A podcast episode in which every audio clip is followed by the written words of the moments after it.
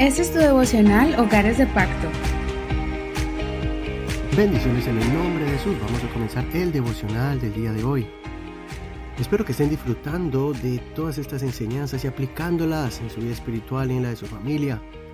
Hoy vamos a mirar en estos tres capítulos que le corresponden al capítulo 18, 19 y 20, vamos a mirar la vida de un rey que impactó a su generación de manera extraordinaria aunque también tuvo varios errores. Y vamos a ver la vida de Ezequías, que sobresalió entre todos los reyes. Vamos a titular esta enseñanza Dios premia tu fidelidad y escucha tu oración en tiempos difíciles. Dios premia tu fidelidad y escucha tu oración en tiempos difíciles. Vamos a ver esto reflejado en la vida de Ezequías y vamos a mirar qué él hizo para que Dios lo mirara con buenos ojos, para que le agradara a Dios y Dios escuchara sus oraciones. Lo impactante de la vida de Ezequías es que él hizo cosas grandiosas que excedieron a las cosas que hicieron otros reyes buenos de Judá. Podemos decir que Ezequías extendió la misericordia de Dios sobre Judá. ¿Por qué? Porque fue un rey que entendió la importancia de obedecer a Dios y agradarle para obtener su bendición. Reflexionemos acerca de tres lecciones que podemos aprender de estos capítulos aunque hay muchas más lecciones que podemos aprender en todos estos capítulos, por eso yo te animo para que leas todos los capítulos completos. Comencemos con 2 Reyes capítulo 18, voy a leer desde el verso 5 hasta el verso 12. Ezequías puso su esperanza en el Señor, Dios de Israel. Ni antes ni después de él hubo otro como él entre todos los reyes de Judá, porque fue fiel al Señor y no se apartó de él sino que guardó los mandamientos que el Señor había mandado a Moisés. El Señor estaba con él y tuvo éxito en todas las cosas que emprendió. Se rebeló contra el rey de Asiria y dejó de servirle. Derrotó a los filisteos hasta Gaza y sus territorios, desde las torres de los centinelas hasta la ciudad fortificada. Aconteció en el cuarto año del rey Ezequías, que era el séptimo año de Oseas, hijo de Ela, rey de Israel, que Salmanasar, rey de Asiria, subió contra Samaria y la sitió. La tomaron al cabo de tres años. Es decir, Samaria fue tomada en el sexto año de Ezequías, que era el noveno año de Oseas, rey de Israel. El rey de Asiria llevó cautivos a los israelitas a Asiria y los puso en Halach y en Jabor, río de Gozán, y en las ciudades de los Medos, por cuanto no obedecieron la voz del Señor su Dios sino que quebrantaron su pacto. No escucharon ni pusieron por obra todas las cosas que había mandado Moisés, siervo del Señor. Hasta aquí la lectura. En este capítulo vemos cómo el escritor halaga la vida de Ezequías por su fidelidad al Señor. En la mayoría de los años de su reinado hizo grandes cosas que sobrepasaron las acciones que otros reyes hicieron por Dios. Es por eso que Ezequías disfrutó de la prosperidad y bendición del Señor, como dice el verso 7, el Señor estaba con él y tuvo éxito en todas las cosas que emprendió. En contraste, aquí podemos ver que el tiempo de Israel se había terminado. Ellos colmaron la paciencia de Dios y sus maldades los alcanzaron. Por eso entraron en la dura etapa de ser exiliados desde su propia tierra hacia una extraña. Hoy podemos confirmar y estar seguros de que la fidelidad a Dios el confiar en Él y servirle con pasión nos dará grandes satisfacciones y recibiremos muchas bendiciones del Señor. Ahora, en el siguiente capítulo, en el 19, veremos uno de los momentos más difíciles en la vida de Ezequías. Ezequías perdió la confianza en Dios y le demostró miedo al rey de Asiria. Él sufrió el acoso y hostigamiento del rey de Asiria, y un, que era un rey malvado y arrogante, este rey envió cartas de amenazas a Ezequías y Ezequías las presentó delante de Dios.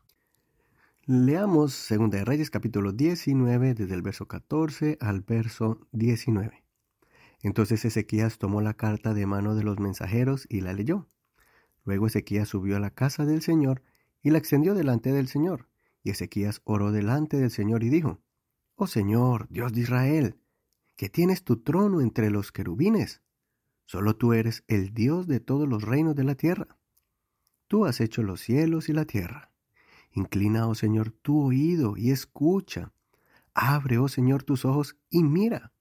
Escucha las palabras de Sennacherib, que él ha mandado a decir para afrentar al Dios vivo.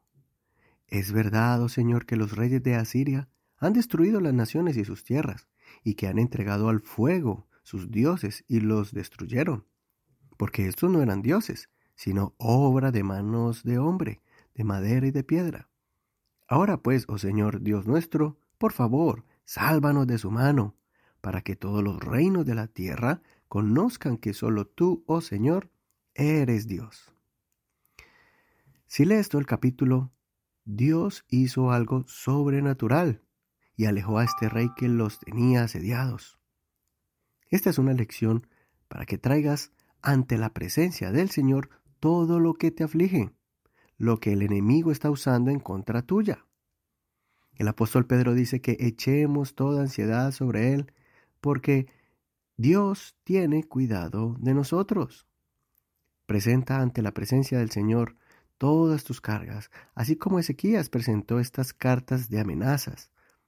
Sé específico con Dios y Dios te dará la salida. Te pondrá personas y preparará circunstancias donde Dios va a obrar de forma sobrenatural. En el siguiente capítulo veremos uno de los milagros más conmovedores de la Biblia. Ezequías se enfermó y Dios le anticipa que va a morir. Veamos su reacción ante esta dura noticia. Segunda de Reyes capítulo 20 del 1 al 7. En aquellos días Ezequías cayó enfermo de muerte. Entonces el profeta Isaías, hijo de Amós, fue a él y le dijo, Así ha dicho el Señor, pon en orden tu casa, porque vas a morir y no vivirás. Entonces él volvió su cara hacia la pared y oró al Señor diciendo, Oh Señor, acuérdate por favor de que he andado delante de ti en verdad y con corazón íntegro, y que he hecho lo bueno ante tus ojos. Ezequías lloró con gran llanto. Y sucedió que antes que Isaías saliera del patio, del patio central, le vino la palabra del Señor diciendo, Vuelve y di a Ezequías, el soberano de mi pueblo, así ha dicho el Señor, Dios de tu padre David. He oído tu oración y he visto tus lágrimas. He aquí te voy a sanar. Al tercer día subirás a la casa del Señor. Añadiré quince años a tus días y libraré a ti y a esta ciudad de mano del rey de Asiria. Defenderé esta ciudad por amor a mí mismo y por amor a mi siervo David. Entonces Isaías dijo, tomen pasta de higos. La tomaron y la pusieron sobre la llaga. Luego sanó. ¡Wow! ¡Qué historia tan hermosa! No olvides leer todo el capítulo completo. ¡Qué misericordioso es nuestro Dios!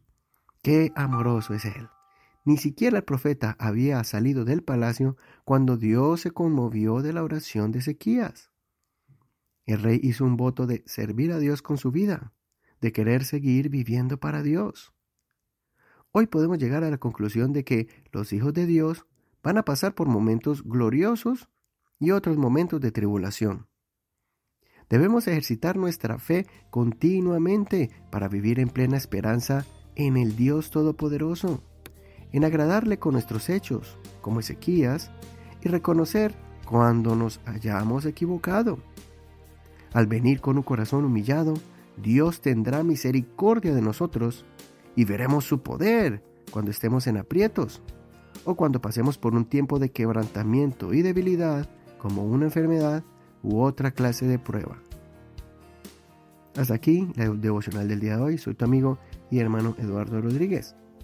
Que el Señor te dé la fidelidad, la perseverancia y también la humildad de Ezequías, para que Dios premie tu fidelidad y escuche tu oración en tiempos difíciles. Muchas gracias por escuchar este devocional, muchas gracias también por compartirlo con todas tus amistades. Recuerda que puedes compartirlo en Facebook, búscanos como Hogares de Pacto Devocional. Ahí podrás compartir el devocional, escucharlo y también contarnos cómo este devocional ha sido bendición para tu vida.